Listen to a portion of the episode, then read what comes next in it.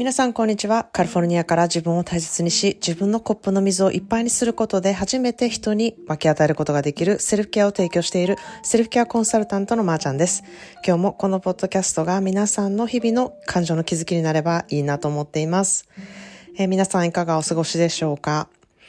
えー、私はただいまオランダのアムステルダムに来ています。えー、今回来ている理由の一つなんですけれども、えー、私の弟の娘のね、え14歳の、え姪っ子のお世話をするために来ているんですけれども、まあ、この私の弟なんですけれども、え私が高校生の時留学していた時にお世話になったホストファミリー宅にいた1歳年下の弟なんですね。で、まあ、それからずっともう本当に家族のように過ごしているので、今ではホストブラザーとかホストマザーと言わずにね、もう家族っていう風にしてママとか弟とか呼んでいるんですね。で、まあ私の弟は、えー、5年前に仕事の関係でこうアムステルダムに来て、まあ家族でね、あの来たんですけれども、奥さんと2人の子供とまあ暮らしているんですね。で、まあ奥さんとは、あの彼が、えー、付き合った頃から私もうずっと仲良く、えー、させていただいているので、えー、もう本当にもう私の友達と言っても全然おかしくないぐらい、あの弟抜きでも私奥さんとしょっちゅう遊んでるっていうこともあったので、えー、すごい近い関係ではあるんですね。で、まあ、今回は、あの、弟家族が家族旅行を計画した後に、えー、娘さんの、えー、まあ、私の姪っ子ですよね、の、あの、新しい学校っていうのが、こう、急に変更になったことが決まってですね、えー、旅行をちょっとキャンセルできないので、私が代わりにお世話しに来てくれないかっていうことで来たっていう、あの、ことなんですね。で、まあ、14歳っていうちょっとね、あの、難しい時期というか、うん、日本では反抗期と言われる時期でもあって、えー、まあ、家族からちょっと離れて生活するのもいいんじゃないかっていうこともあって、あの、夏にね、あの、私のアメリカの、えー、我が家にもね、来てたりしたり、えー、メイコはオードリーともすごく仲いいので、えー、あの、一緒に夏を過ごしたり、または、あの、私のことにすごく心よく思ってくれてることもあって、まあ私がそれに、あの、アメリカ、アムステルダムのことがね、めちゃくちゃ好きなので、えー、日本との時差も、こう、よくってお仕事もしやすいっていうことのね、こう、もろもろいろんな理由があって、えー、今回は、まあ家族を置いて、私一人でね、えー、めいっ子のお世話をするっていうことで、あの、頼まれてやってきたって感じなんですね。まあ自分の家族を置いて、あの、姪っ子のお世話するってどないやねんって思う方もいると思うんですけれども、まあ私はなんかこんな風にお母さんがいない間、どうやって家を回していくのかっていうことをね、あの、知るっていうこともすごい大事やなって思っている上に、えー、おばさんとこう姪っ子っていうこの関係性だから、あの、できることだったり、気づけることっていうのもね、たくさんあるんじゃないかなっていうふうに思ってるんですね。なので、こういうシチュエーション、をまずいただけるっていうこと、そして、えー、信頼できるね、家族関係があるっていうことをね、すごくありがたいなっていうふうに思ってるんですね。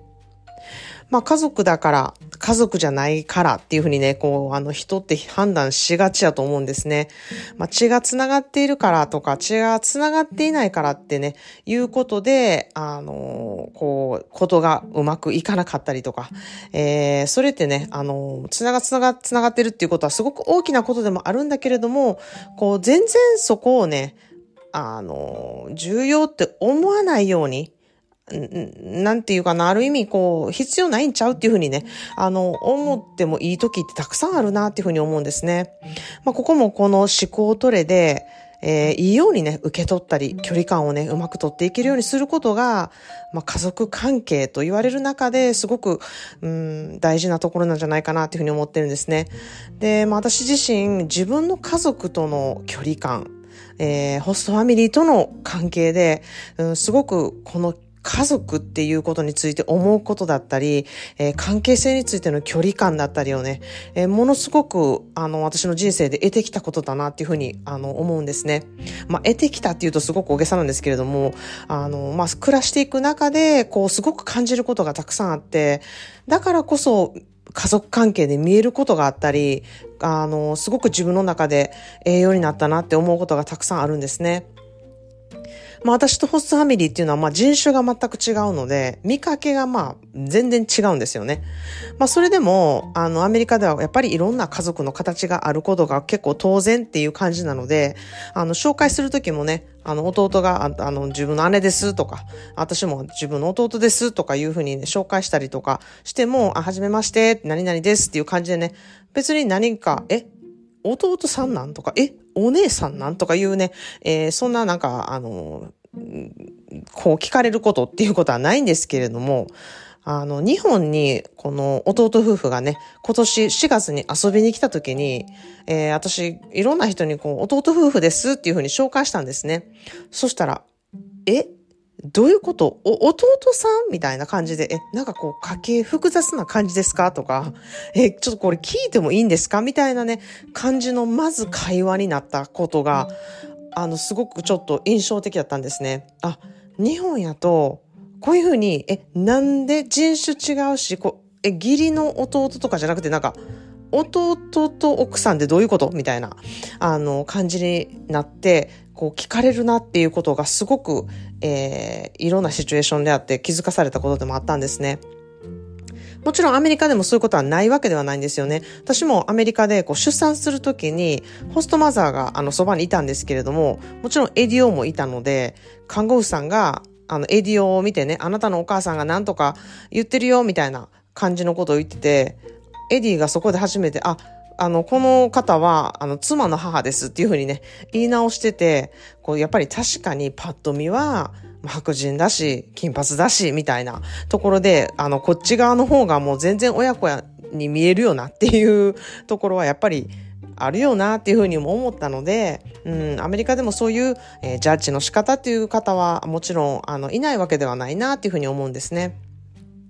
まあ、そんなでアムステルダムで、こう、近所の人とね、ばったり出会った時も、えー、あの、私の弟がですね、あ、今姉がアメリカから遊びに来てて、あの、この辺をね、よくうろうろ、彼女は散歩好きなのでね、うろうろしてるのでよく見かけると思います、みたいなことを近所の人に言ってたりとかしてて、その時もね、あ、そうなのね、また会うかもしれないわね、何か困ったことあったら言ってね、みたいなことをね、えー、言って去っていったんですけれども、なんかこの関係性について何も不思議があることもなければ、何かこう言われることでもなく、なんか、え？っていうような顔をされたわけでもなかったので、うん、あのちょっと違うなっていうふうにも思ったんですね。やっぱりこういうところって文化の違いっていうのが、えー、出たりするんだなって思った瞬間だったんですね。もちろん、もしかしたら心の中で、え、あれはどういうこと養子なんかなとか、再婚した相手に子供いたんかなとか、なんかいろいろもしかしたら考えたのかもしれないんですけれども、まあ何がどうであっても、それはその人がどうっていうことにね、関係しないので、あの、まあ英語ではね、none of your business っていう言葉があるように自分が入り込むところではなくって、プライベートなことだからっていうね、人と関わる時のマナーの線引きっていうね、えー、そういうところでもね、あるなっていうふうに思ったんですね。ここも、まあ文化の一つだなっていうふうに思います。まあ、もしかしたら、こう、日本はね、いい意味、悪い意味、関係なくですね、あの、家族の血が濃いとか、えー、名字を継ぐつながい、つな、継がないとかいうことにこだわったりとかね、えー、血がつながっているっていうことにこう、重きを置く文化があるからこそ、こう、相手の家系を知っておくっていうことがね、えー、大事だったりするんじゃないかなっていうふうに、あの、思うんですね。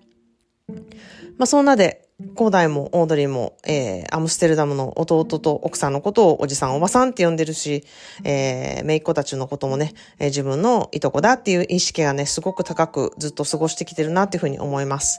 まあ、そんなふうに、こうま、恵まれた家庭環境とか、うん、家族だからうまくいくとか、または全然恵まれない家族環境だったとか、えー、全然家族やからこそうまくいかへんねんとか、いろんなそういう思いってあると思うんですけれども、うん、家族といえどもですね、やはり他人同士がまた家族という形っていう風になっていくこともあってですね、法律的に家族という血縁でなくても、私のように30年も共にする家族もいてですね、結婚するしない関係なく長い間寄り添うパートナーシップもありますし、家族って本当にこう寄り添い合って過ごしていく、こう、うん、組織というとなんかすごい堅苦しいですけど、そういうグループ、あの、仲間みたいなもので面白いなっていうふうにつくづく思うんですね。ということで今日は私が大好きな言葉、これはマザー・テレサの言った言葉を今日の言葉の花束として皆さんにお送りしたいなというふうに思います。What can you do to world peace? Go home and love your family. What can you do to world peace? Go home and love your family. 世界平和のために何ができるかって家に帰って家族を愛することをしなさいという言葉です。What can you do to world peace? Go home and love your family. 世界平和のために何ができるかって？家に帰って家族を愛することをしなさい。まあ、これって本当に、あの、人間関係のね、ベースを作るモットーとなるところが、まず家族との関係。まず家族との、あの、関係性っていうものがね、えー、これからのうん、人間性だったり、これからの人の試練というか、まあ、人がね、成長していく上でとても必要なことだっていうふうに私は思うんですね。もう本当にいろんな家族がいるので、うん、こんな人家族じゃなかったらよかったのにとか、縁切りたいけど切れないとか、まあ、いろんな問題があって、いろんな愛があって、いろんな形がもう本当にあるなっていうふうに思うんですね。まあそれって本当に一番小さな規模の世界平和がね、えー、この家族内でうん、できているんじゃないかなっていうふうに思うんですね。そこが、えー、いろいろ争っている場合は、まあ、世界平和からちょっと遠のいてるというか、そういう状態なんじゃないかなっていうふうに思うんですね。なので、ここで争いがある限り、世界平和はないんじゃないかなっていうふうに私も思っています。まあ、また違う言葉でですね、家族は血縁ではない。大変な時に手を差し伸べる関係である人たちが家族だという言葉もあるんですね。まあ、家族だからって血が繋がっていないといけないわけじゃないっていうことですよね。まあ、私も本当に実際、えー、職場が家族だなっていうふうに感じたぐらいすごく素晴らしい居心地のいいサポートしてくれる。で、時には叱ってくれるっていうそういうね、組織にいた時もあって、えー、まあ、あれもね、本当に家族のような温かい、うん、場所だったな。で、またね、えー、自分がすごい欲する、こう、うん、家族愛みたいなものを本当にホストファミリーが与えてくれたなっていうふうに思うし、えー、母国に戻ったら私のちゃんとしたルーツっていう居場所がちゃんとあって、えー、うんなんだろうな、自分のルーツをちゃんと、えー、わかる場所もまあ、あるってすごく幸せなことだし、家族って面白いなっていうふうにね、常に思って過ごしてきたんですね。まあ、家族内でこう、本当にいろいろある争いを見てきて、うん、心を痛めたことももちろんあるんですけれども、なんか自分が属しているっていうふうにね、あの、感じた家族から得ること、それがまあ、血が繋がってる繋がってない関係なき地に、こう、そういう家族っていうふうに思った人たちから得たことっていうのもね、たくさんあるなっていうふうに思います。まあ、だから私は自分の子供たちにも家族と思えるね、あのー、まあ、付き合いのある仲間があるってことは本当に喜ばしいことやなっていうふうに思うんですね。私以外にも母のような存在であって思ってくれて愛してくれる人がいたらもうそんなん最高やなって思うんですね。家族のように一員として迎えられて無条件の愛がある場所が我が家とか、この家族だけじゃなくてですね、たくさんいろんなところにあればあるほど、もうそれに越したことはないっていうふうに心から思うんですね。そんなふうに私も、えー、姪っ子とか、えー、甥っ子とかにはもちろん私の家族となってる人の付き合いをね、大事にしていきたいなっていうふうに思っています。もう家族はね、血縁とかではなくてですね、えー、大事な時に手を差し伸べる関係である人たちが家族だというのであれば、私はね、本当にセルフケアコミュニティがそういう場所だなって、そういうところを作られてる、作ることがね、できているなっていうことをすごく自分で誇りに思うんですね。これからの時代、オンラインでそんな家族ができたら、どこにいても繋がれて、そこでサポートし合えるっていう素晴らしいことがね、できるなっていうふうに思うんですね。血が繋がっているから家族、自分の体から生まれてきたから家族、そんな風にね、リミットを持って人と付き合うことっていうのは、いろんなことにリミットを自分で作って、いろんな可能性を防いでいるっていう風に思うんですね。いろんな形の家族がこれから増えていく中で、リミットを持って家族付き合いをしていると、必ず苦しくなっていくんですね。それは本当に苦しくなるのはご自身だと私は思っています。自分の視野を狭くしているのは自分自身なんですね。もし自分の家族で問題があるなとか、家族って何なんやろなって考えた時に何にリミットしているのか、策をとって距離感をとってみたりすることで新しく見えることや感じることがあるんじゃないかなっていうふうに思います。自分自身と向き合うときに家族とか育ってきた環境っていうのは欠かせないトピックとなるんですね。家族と向き合うことも自分自身と向き合うこと、そして自分を成長させるためにすることの本当に第一歩にもなるんですけれども、えー、そのね、誰と向き合って向き合っていくか、どのような家族関係を作っていくかっていう選択肢っていうものは皆さんにあるんですね。ということで今日はあなたにとっての家族とはというテーマでお話してみました。えー、ただいま私の大好きなアムステルダムから素敵だなって思ったり、えー、いろんな感じたことをインスタグラムのストーリーで出しています。ちょっと視野を変えたいなって思ったり、こんなところもあるんやなとか、えー、私のワクワクをちょっと感じ取ってもらえたら嬉しいなっていうふうに思ってます。それとともに、自分ってどういうふうに思うのか、そういうことを見て、どういうふうに感じるのかっていうことをね、えー、客観的にも見ることをしてもらえたら、すごくたくさん素晴らしい気づきが得れると思うので、えー、それはもっと私にとっても嬉しいことやなっていうふうに思っています。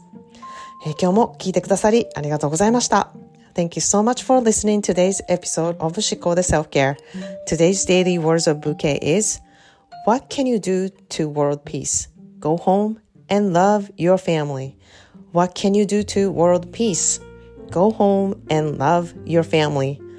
This is my favorite Mother Teresa's quote. love your family is easiest, but it is also challenging at the same time. I think family teaches you the ultimate boundaries. It's the place to learn how to be close, but not to be close. It's the place to teach how to say no. It's the place to feel what the fundamental love. I hope you learned something new and share something wonderful to someone today. So cheers to you.